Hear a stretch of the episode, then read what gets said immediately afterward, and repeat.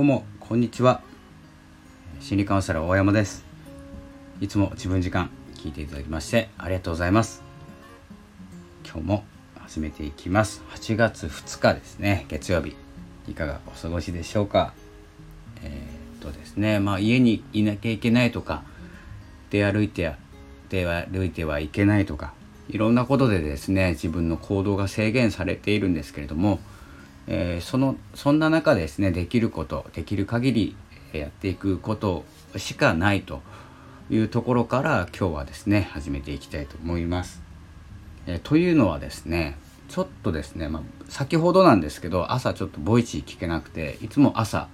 だいたい6時ぐらいかな6時ぐらいにボイシー聞き始めて34人の方のえー、ボイシー聞いてるんですけど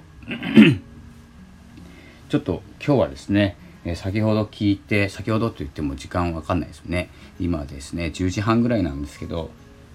えっと、ちょっと時間が空いたので今やっとラジオ撮れてるんですけどえっと西野さんのいつも聞いてるんですけどボイシー聞いてて、まあ、声の資産というお話声は資産になるのかというお話をされていて、まあ、ちょっと思ったことえー、その放送に関して思ったことではなくて、えーと、声の資産声をどう残していくかということをちょっと考えました。で5年ぐらいですねブログ書いていてブログの特徴としてはえ、ー、とまあ書いたことをリライトできる。リライトっていうのは書き直せるんですよね。でアーカイブみたいにですね、まあ、前以前の記事ということで2017年かな。2017年7月か8月ぐらいから書き始めてるのでその記事っていうのはあるんですけど上書きできるんですよ。で昔の記事が恥ずかしかったら今の自分の、えー、スキルで書ける。スキルが上がってるかどうか分かんないんですけど、まあ、昔のね、えー、3年前とか4年前の記事。アメブロなんですけど最初は。アメブロって結構えっ、ー、と8月2日の3年前の記事ですみたいな。紹介が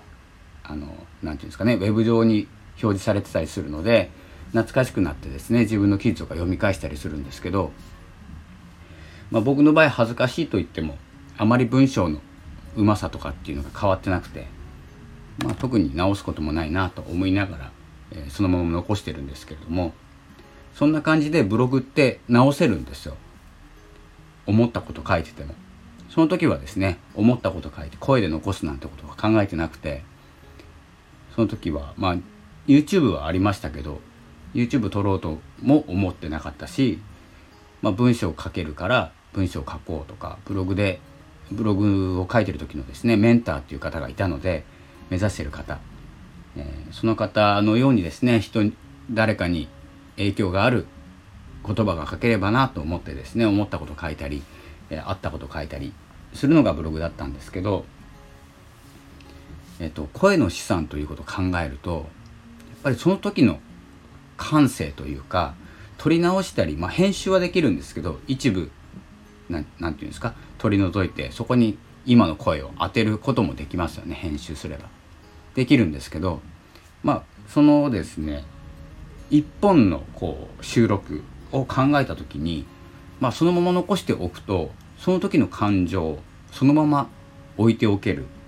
気がします、まあ、資産になるかどうかは別として自分の中の資産としては残るはずです。僕もですねこのラジオは去年かな。ちょうど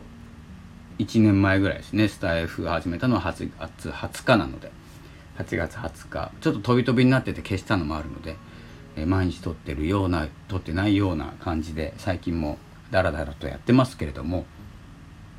他のポッドキャストは、えっと、2020年6月からですねやってますので、まあ、1年経った時にどんなことを喋っているのかどんな声で喋っているのか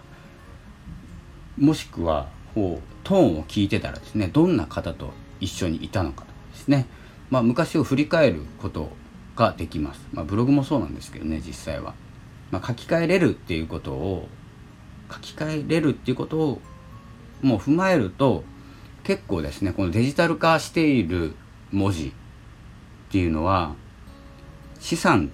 にはならないと考えております。なるんですけどね僕の考えではちょっとですねこういじれるっていうところがありますよね今、まあ、僕も Kindle で本出してるんですけど12冊ぐらい出してるんですけど Kindle って中変えれるんですよ。表紙も変えれるんですよ。途中で。それを考えると本当に自由度があるだけに何て言うんですかね。なんか振り返りづらい気がしてきます。こうやり直しが効かない取り直しが効かないっていうところに価値があると思ってるので恥ずかしいことだったり失敗したことだったり、えーと、すごい不評なこともあるんですよ。こう発信してると。分かりますよねスタイフ撮ってる方。不評な放送してしまったなっていう時消したいなっていう時、まあ、僕は消しますけどね余裕で。結構それを残しておくと自分の失敗から学べることだったり自分がですよ。または誰かがその失敗で学べるんですよ。自分も失敗ができるっていう許可が出たり勇気が出たり。でそんな風に使われたくないのは分かってるんですけど僕も使われたくないしこんなやつがラジオ撮ってるんだったら僕にもできるとかっていうですね。まあ進め方はされたくない気はするんですけど、まあ、どんなことでも役に立てればいいかなって、まあ、見えないところでやっていただければと思うので、えー、何でも思うんですけど、まあ、資産になるのかならないのかっていう話をすると資産になるのは声しかないなと思ってます。映像もそうですけどね。映像声。この生のこう継ぎはぎがないものに価値があると思ってます。価値っていうか資産になると思ってます。で継ぎはぎだらけだったり編集したり今流行りの何ですか？切り抜きとかですか？まあ否定はしてないですけどねよく否定しているって言われるんですけど否定はしてないんですけどあの誰が書いたか分かんない誰が撮ったか分かんない誰かが繋いだか分かんないような動画が流行ってるようですけどまあ価値的にはまあないですよね基本的には。まあ、というような感じでこう継ぎはぎがない音声継ぎはぎがない映像っていうものに、えー、価値があってそれが資産になっていくと思います。なのでライブ音源とか初めてのライブとか本当に価値が出てくると思います。今後。なので僕もライブすれば誰も来ないですしもうこうねラジオでもう無観客状態なんですよねいつも。まあ撮ってる時間も誰もいない時間帯なんですけど狙ってやってますけれどもあんまりね来られてもあのちょっと一回困ったことあるんで夕方撮って結構いろんな方が入ってきて話したいことが結構先行しちゃうタイプなので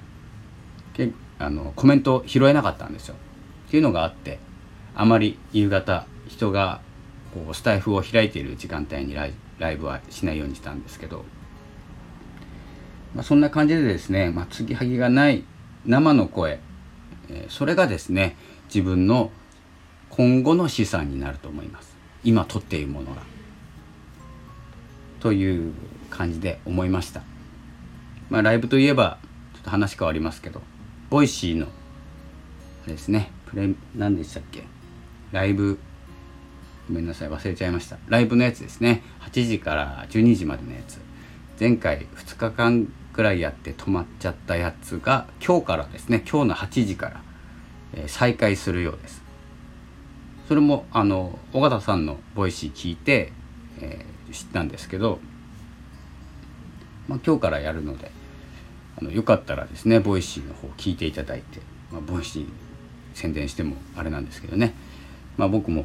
ちょっと見に行こうかなと思って時間あれば。